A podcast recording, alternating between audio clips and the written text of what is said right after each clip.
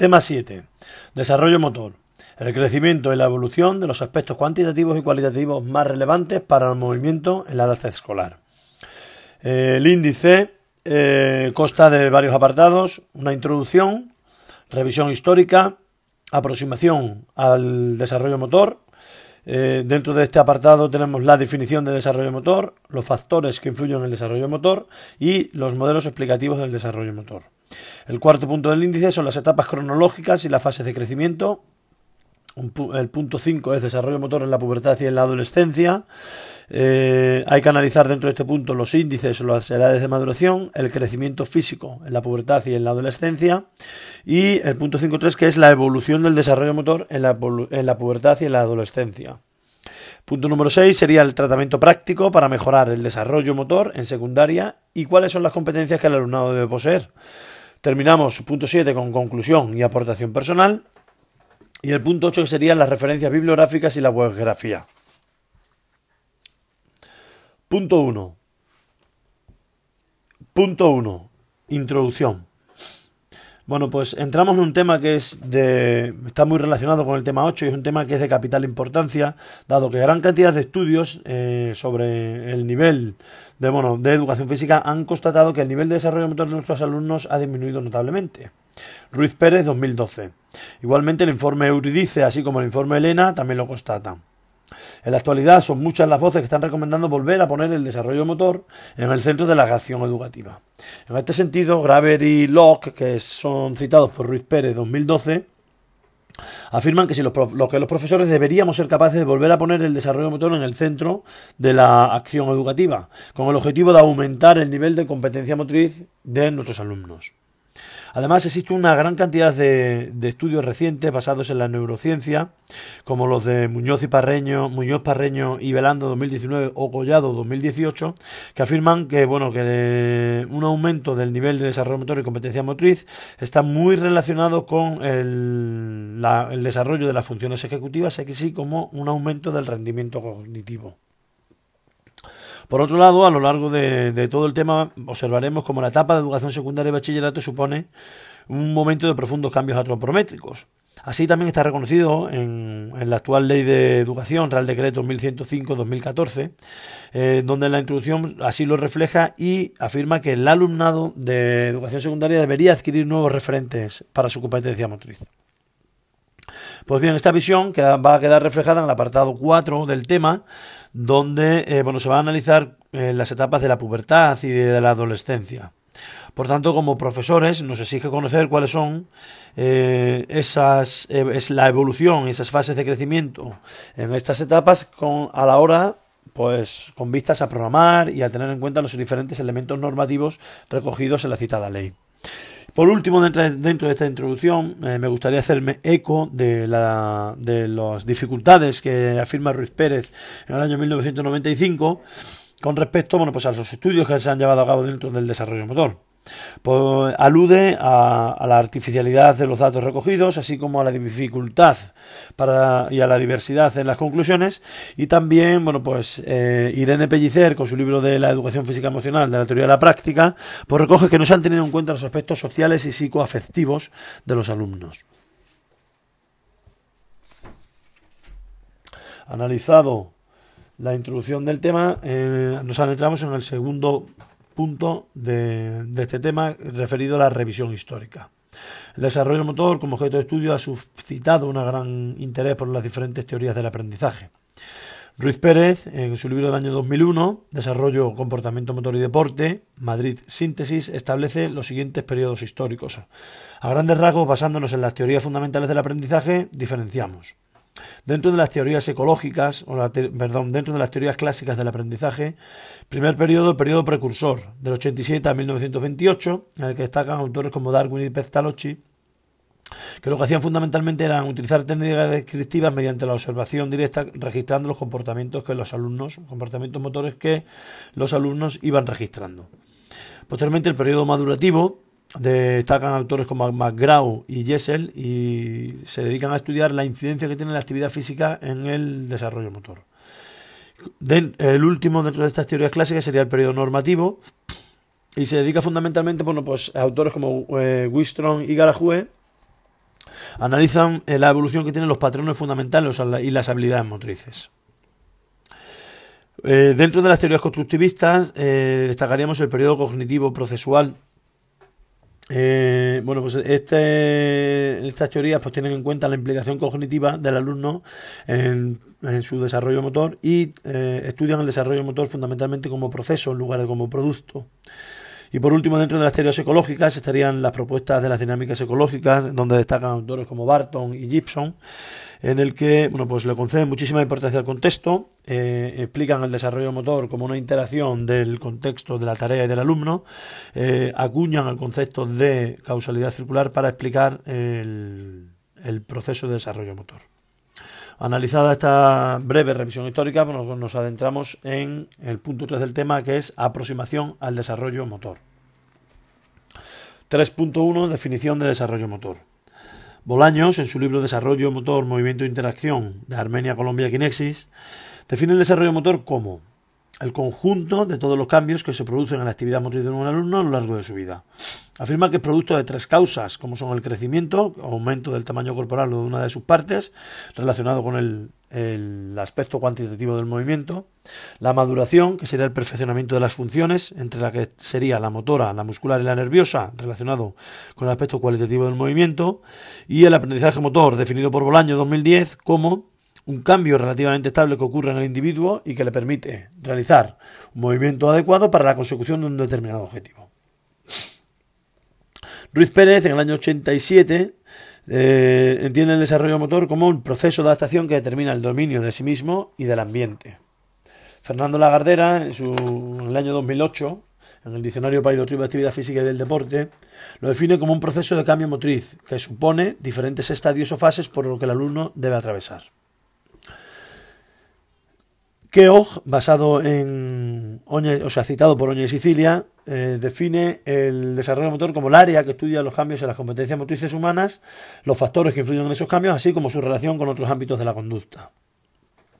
Por último, eh, no podemos olvidar la definición que, que establecen Roberto Cano, Raúl Martínez y Juan Carlos Miangolarra en el año 2017 en el que conciben el desarrollo motor como un cambio continuo que ocurre a lo largo del ciclo vital.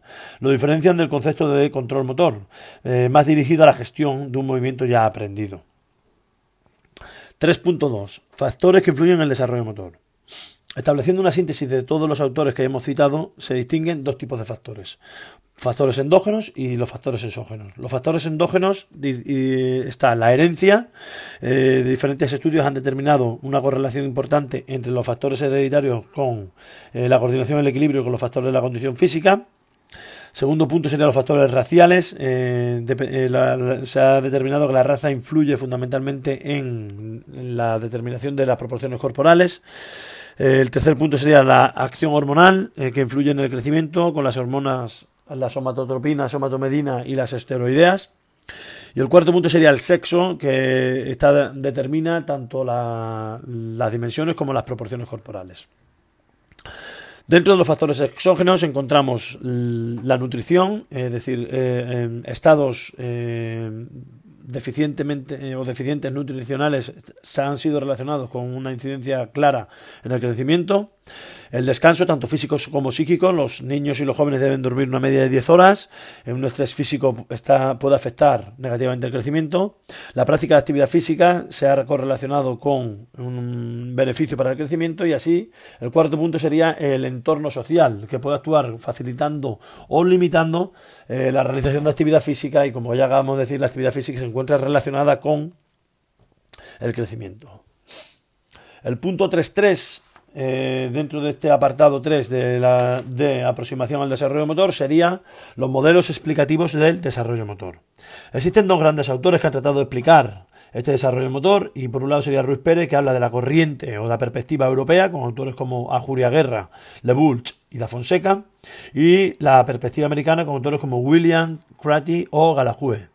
Por otro lado estaría Roca, Jordi Roca, con su libro Desarrollo Motriz y Psicología de Barcelona y NEF, en el año 1983, que distingue tres modelos que pasamos a explicar de forma detallada. Por un lado estaría el modelo madurativo. Explica el desarrollo motor, acontece a medida que madura el sistema nervioso central. Eh, un argumento de peso para esta corriente es que eh, la especie humana, independientemente del lugar donde se cree, es donde se críe, perdón, o donde se desarrolle, pues experimenta unos patrones motores que son comunes. El segundo sería el modelo reflejo-estimulación, donde le concede fundamentalmente importancia a la estimulación que recibe el individuo. Explica eh, su argumento en que aquellos individuos que han sufrido menor estimulación pues, presentan una mayor torpeza motriz. Y el tercer modelo sería el modelo ecléctico que emana de las teorías ecológicas y que afirma que es, eh, explica el desarrollo motor en base a una interacción que se produce entre ambas corrientes. En tanto, dependerá de la maduración del sistema nervioso central, así como el nivel o la cantidad de estimulación multilateral que ha experimentado el sujeto en su proceso de desarrollo motor. Punto 4. Etapas cronológicas y fase del crecimiento. En cuanto a las etapas cronológicas, distinguimos, siguiendo a Malina RM Brouchard 2004 en su libro Crecimiento, Maduración y Educación Física, editorial Illinois, o sea, Illinois Human Kinetics, cuatro fases o cuatro etapas cronológicas, perdón. La lactancia desde el primer año de vida, infancia, primer año de vida hasta los 10 años, pubertad de 10 a 12 años en chicas y de 12 a 14 años en chicos y la adolescencia, las chicas hasta los 19 años y los chicos hasta los 22. En cuanto a la evolución y la fase del crecimiento, siguiendo las denominadas curvas de distancia y de velocidad de Tanner, citado por Ruiz Pérez en el año 87, Desarrollo Motor de Actividades Físicas, Madrid Gimnos, vemos que durante la lactancia y los tres primeros años de vida existe un gran aumento de la talla para pasar posteriormente a un estancamiento, una estabilización del crecimiento. Posteriormente en la pubertad existe de nuevo un gran aumento del crecimiento eh, para pasar en la adolescencia por un crecimiento lento que concluye con la finalización en la adolescencia. Para Bolaños, 2010, este crecimiento en longitud está acompañado por un crecimiento en anchura. Establece una serie de etapas. De 2 a 4 años predominio en anchura, de 5 a 7 predominio en longitud, de, de 8 a 10 en, anchura, de 11 a 15 en longitud y de 16 a 19 en predominio en crecimiento en anchura. Ruiz Pérez en el año 87 establece una clasificación en base a las diferencias individuales y establece seis grupos de, eh, alumnos en, función de la evolución del crecimiento y, del resultado al finalizar la etapa de crecimiento. Muy importante tener en cuenta esto como docente a la hora de planificar y conocer las diferencias individuales. Punto 5. Desarrollo motor en la pubertad y adolescencia secundaria. 5.1. Índices o edades de maduración. Debemos conocer cuál, la diferencia entre la edad biológica y la edad cronológica, que es la que desde el nacimiento para individualizar al máximo nuestras sesiones de educación física. Según Gutiérrez Delgado, Aprendizaje y Desarrollo Motor, Andalucía, Fondo Editorial del año 2008, las, edades que marcan la edad biológica son la edad dental, aparición, caída y reaparición de las piezas dentales, la edad sexual, eh, relacionadas con la aparición de los caracteres sexuales secundarios, la edad somática, eh, establece mediante la comparación en talla y peso en talla y peso con unas tablas estandarizadas, es la menos fiable, y luego estaría la edad esquelética, que hace referencia al grado de, de, osificación de las diferentes estructuras óseas. Es la más fiable, pero obviamente que tenemos menos acceso a ellas en las clases de educación física. 5.2. Crecimiento físico en la pubertad y en la adolescencia. Según Bolaños, eh, en la pubertad se inicia hacia los 10-12 años en las chicas y a 12-14 años en chicos. los alumnos experimentan un incremento en talla y peso que tiene una duración de 3 años. Para Ruiz Pérez, en el año 1987, producto de ese estirón puberal o brote de crecimiento segundo estirón, los alumnos crecen una media de 15 centímetros y ganan unos 15 kilos, es decir, un centímetro por kilo. Este aumento de peso se debe fundamentalmente pues, al crecimiento de los huesos y también al desarrollo muscular. Eh, posteriormente y tras la finalización de la pubertad durante la adolescencia se va enlenteciendo y casi se detiene a los 16 años en las chicas y a los 21 en los chicos. 5.3. Evolución del desarrollo motor, de la pubertad y de la adolescencia. Estableciendo una síntesis de todos los autores eh, explicados eh, nombrados hasta el momento, vamos a establecer, eh, a, exponer este apartado teniendo en cuenta los aspectos cuantitativos y cualitativos dentro de la edad escolar. Por tanto, analizaremos muy brevemente lo que surge en la etapa de educación primaria. A nivel cualitativo, basándonos en Ruiz Pérez, año 1987, durante los cuatro primeros eh, años de vida, la desproporción morfológica es palpable, es decir, hay un incremento del tamaño predominio del tamaño de la cabeza y de las extremidades que son cortas en comparación con el cuerpo. A partir de este momento y hasta el final final de la infancia, Eh, se produce un constante crecimiento en talla y en peso y existe una proporción de las diferentes partes. Al mismo tiempo, el proceso de maduración psicomotriz se encuentra muy avanzado. Todo esto hace que el niño entre los 6 y los 12 años tenga un movimiento equilibrado, armonioso, dinámico y altamente funcional. Esta época coincide con la, bueno, es la denominada edad de oro del aprendizaje motor y es considerada una fase sensible para el desarrollo motor. Coincide con el desarrollo, mm, con el pico de desarrollo de las habilidades motrices básicas, que tiene como objetivo, bueno, pues la consecución de un núcleo cinético, un acervo motor rico. Es importante la estimulación multilateral en esta etapa. En cuanto a los aspectos cuantitativos, eh, diremos lo siguiente. La resistencia, todas las capacidades físicas básicas mejoran. La resistencia mejora fundamentalmente pues, por un aumento eh, del, tamaño de... un aumento de, las estructuras anatómicas, así como el nivel de coordinación. La fuerza también mejora eh, por el aumento de peso y el aumento de coordinación intermuscular. La velocidad también se ve eh, beneficiada y la flexibilidad es la única capacidad que evoluciona a raíz o a, partir de los tres años. Centrándonos ya en la etapa de educación secundaria obligatoria, eh, bueno, pues venimos centrándonos en los aspectos cualitativos, eh, observamos que existen unos crecimientos de forma brusca o demasiado acelerado los alumnos como para suceden demasiado rápido como para integrarlos en su sistema, lo que supone una etapa de inestabilidad que rompe con la ganancia de control motor que veníamos de la etapa anterior. Las consecuencias son las siguientes: distorsión y descontrol de los movimientos. Descoordinación intermuscular, oculomagnual y oculopédica. Aparece la sincinesia, los problemas de integración del esquema corporal, escasa fluidez de movimiento, sensación de pesadez, poca economía y falta de seguridad en sí mismo. Manuel Snabel, en el año 2013, en su libro Teoría del Movimiento, tercera edición, Buenos Aires Stadium, eh, afirma que se produce una tosquedad de la motricidad y se disminuye la capacidad de desarrollo motor.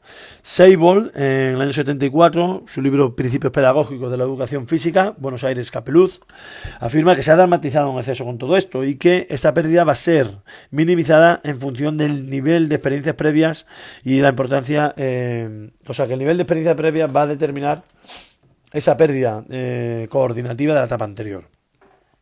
Autores más recientes como Oña Sicilia, 2005, Actividad Física y Desarrollo, Sevilla Van Zeulen, argumentan que el movimiento de los adolescentes es poco integrado y coordinado, producto de esa falta de ajuste y de control motor. Roberto Gano, Raúl Martínez y Juan Carlos Miangolarra afirman que los eh, adolescentes son poco coordinados y que eh, acuñan la figura de adolescentes desgarbados.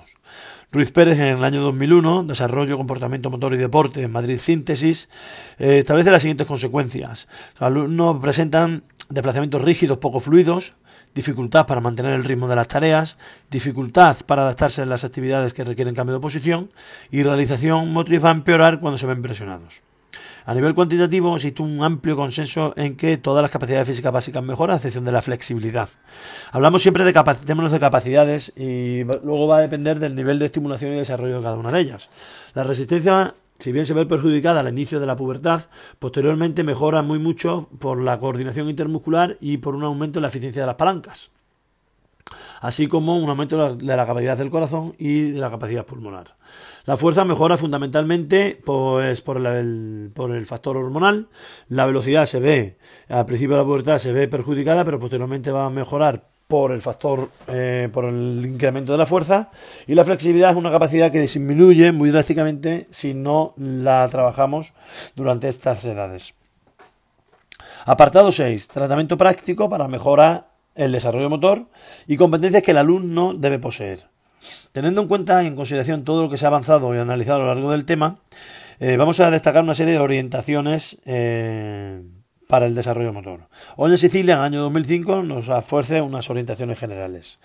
Aportación continua de información que será más explicativa y formal a medida que avanza la edad.